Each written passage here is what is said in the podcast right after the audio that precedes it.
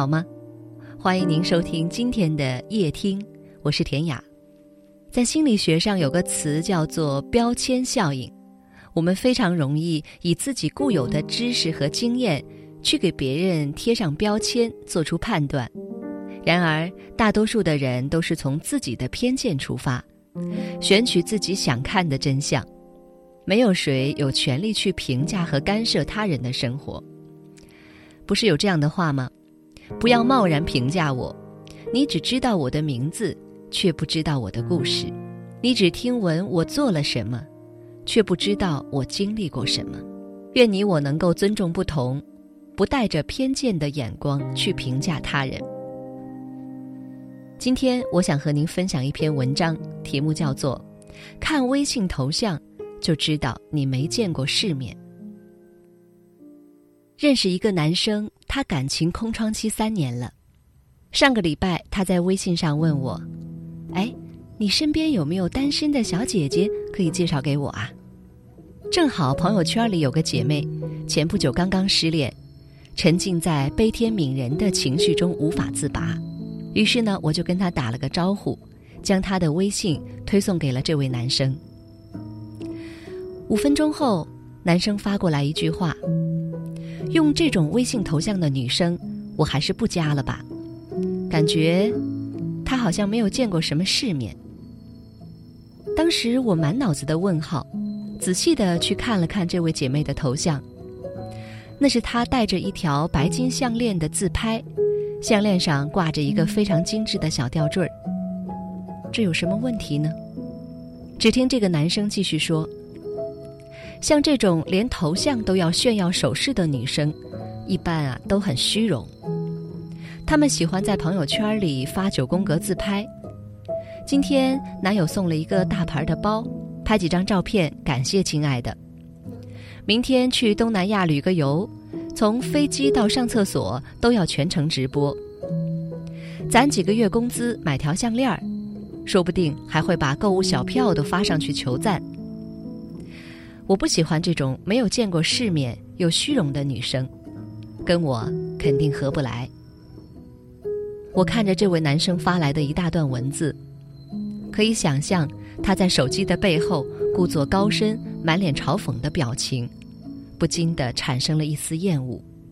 他不知道的是，那条项链是这个女生的外婆送给她的生日礼物。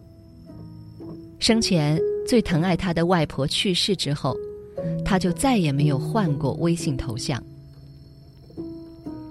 生活中总会有这样一类人，喜欢怀着恶意和揣测的目光去看待甚至伤害别人。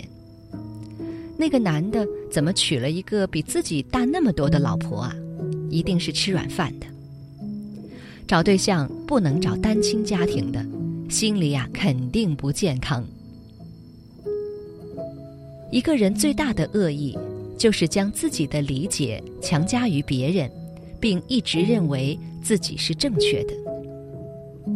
列夫·托尔斯泰说：“你不是我，怎知我走过的路，心中的苦与乐？”不要凭借着蛛丝马迹、只言片语，就去贸然的评价别人的人生。在你看不到的角落，多的。是你不知道的故事。知乎上有这样一个问题：去过一百个以上的国家是一种什么样的体验呢？点赞很高的回答是这样的：懂得了这世界上没有绝对的正确，能够接受别人有不同的三观和其衍生出来的思考方式。真正见过世面的人。不会去贸然的评价别人没见过世面，因为当一个人看过的人间冷暖越多，他对这个世界的偏见就会越小。这个社会给每个人设定了太多的条条框框，女生必须怎样，男生必须怎样。然而，世界并不是非黑即白。真正有修养的人一定会去体会别人的苦衷，尊重别人的不同。看你的微信头像，就知道你没见过世面；看你的微信名称，我就猜到了你是个渣男；看你的朋友圈，我就知道你是个怎样的人。在心理学上有个词儿叫做标签效应，我们很容易以自己固有的知识和经验去给别人贴上标签，做出判断。然而，太多的人都是从自己的偏见出发，选取自己想看的真相，歧视别人和自己不同的地方，甚至会站在道德制高点去评价和质疑别人。非常喜欢的一句话：“静坐常思己过，闲谈莫论人非。”没有谁有权利去评价和干涉他人的生活。不要贸然评价我。你只知道我的名字，却不知道我的故事。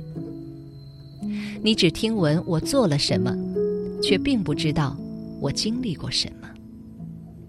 愿你我能够尊重不同，不带着偏见的眼光去评价别人；也愿你我不被他人轻易的定下标签，而勇敢的去活成自己想要的样子吧。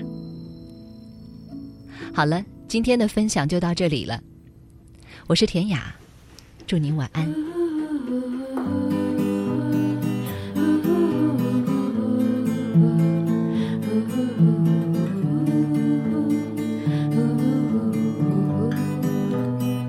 我最亲爱的朋友，请你不用忧愁，伤悲说不出口，可以把眼泪流。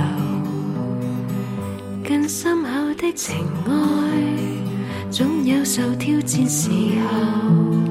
前世你们前斗，今世爱过够。